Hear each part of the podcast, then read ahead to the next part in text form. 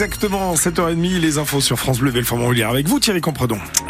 Des, des, nuages en tout cas pour aujourd'hui. Oui, alors des, des, nuages effectivement, des brumes, des brouillards, mais on attend quand même quelques éclaircies dans l'après-midi. Les températures ce matin entre 3 et 5 degrés.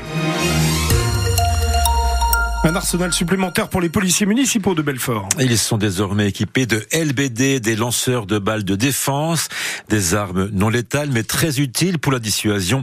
Leur équipement leur a été remis vendredi dernier lors d'une cérémonie à la mairie de Belfort, mais l'utilisation de cette arme sera très encadré, Emeline Bonavent. Pour être autorisé à se servir des lanceurs de balles de défense, tous les policiers municipaux de Belfort doivent suivre des cours. Cet officier a déjà reçu les instructions. Lors des émeutes, euh, on a pu euh, avoir des tirs assez nourris d'artifice. Et donc, euh, pour tenir à distance, on n'avait aucune dissuasion. On ne pouvait rien faire.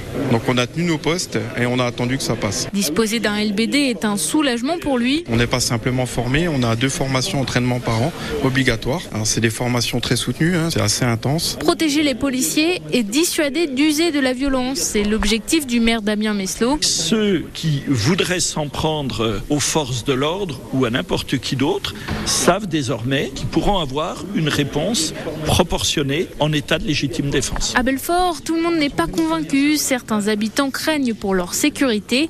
C'est le cas de David. On n'est pas à Marseille ou à Lyon ou bien dans les grandes villes comme ça. Puis même, moi je suis contre ça de toute façon. Tu te leur prends dans la poire ou bien dans la tête, c'est dangereux peuvent intervenir sans envoyer ces machins. Il y a d'autres moyens, je sais pas moi. Il y a des techniques de défense euh, plus appropriées que ça. Deux LBD ont été donnés à la police municipale. Ils ne pourront pas être utilisés dans les interventions quotidiennes. Alors selon vous, est-ce bien raisonnable et nécessaire d'équiper la police municipale de LBD, ces lanceurs de balles de défense?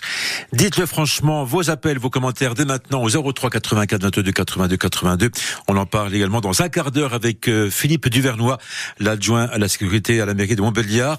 Cela fait un an maintenant que les policiers municipaux de la Cité des Princes en sont équipés. On fera le bilan avec lui.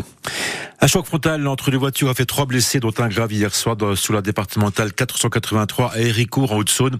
La victime la plus gravement touchée est un homme âgé d'une trentaine d'années. Il était transporté au CHU de Besançon. Deux femmes ont été plus légèrement blessées et conduites à l'hôpital Nord-Franche-Comté. C'est aujourd'hui la journée de prévention du suicide. Un drame qui touche particulièrement les jeunes et notamment les étudiants. Alors pour répondre à ce phénomène inquiétant, le ministère de l'Enseignement supérieur a mis en place un dispositif d'écoute, le CNAE, qui signifie Coordination nationale d'accompagnement des étudiants. Chaque jour, du lundi au samedi, des psychologues ou des éducateurs spécialisés reçoivent les appels téléphoniques. Sonia Princesse est rendue au, local, au local de la permanence dans le 5e arrondissement de Paris. Son reportage. Centre d'écoute de la CNAE, bonjour. Le nombre d'appels a été multiplié par trois depuis décembre. Adèle, éducatrice spécialisée, est l'une des répondantes sur la plateforme. Bizarre, comment est-ce que vous pourriez me donner un petit peu plus de détails? Une étudiante se sent mal, elle se fait harceler. D'accord, donc plutôt des propos sexistes. D'accord, en tout cas des propos qui vous dérangent et qui vous mettent mal à l'aise.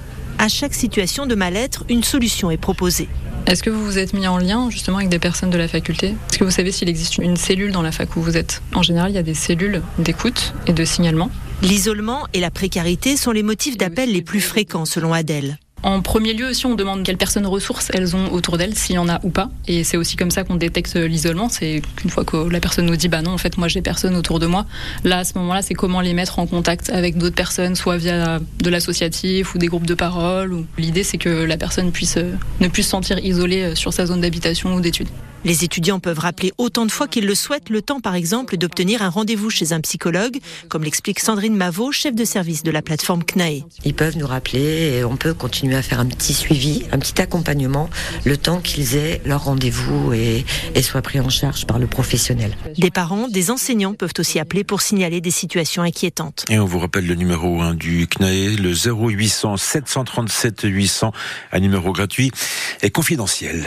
Ici matin, il est 7h30. 34. Thierry, une actualité plus réjouissante à présent avec ce match très attendu demain soir à Bonal. Sochaux accueille Rennes demain soir à 20h45, huitième de finale de la Coupe de France devant près de 20 000 spectateurs, record absolu.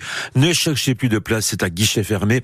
Mais ce match, vous allez pouvoir le vivre, bien sûr, sous notre antenne dès 19h avec une émission spéciale sur le pavillon nord de Bonal. Florian, lui, aura la chance de voir ce match dans les tribunes, un événement qu'il va vivre en famille puisqu'il a invité ses grands-parents, ses enfants et petits-enfants. Et c'est très important pour lui. D'avoir euh, trois générations sur les sièges de Bonal, eh ben, c'est euh, trois expertises différentes, trois manières de vivre le match différemment. Et puis euh, de le voir au travers des yeux de mon fils. Moi, j'ai réappris à découvrir le foot il y a dix ans de ça quand j'ai regardé les matchs au travers de ses yeux.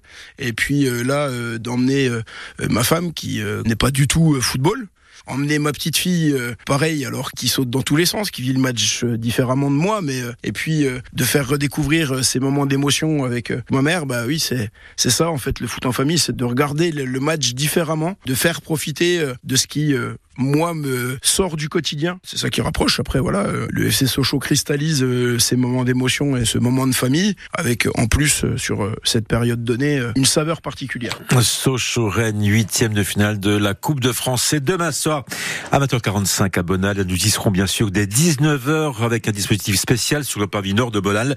On en parle également hein, dès, ce, dès ce soir sur 100% FCSM avec Harry Blanchard et ses invités. Et puis en Ligue 1, Lyon s'offre un petit bol d'air après sa victoire hier soir sur Marseille 1-0 grâce à un but euh, signé Alexandre Lacazette en clôture de la 20e journée.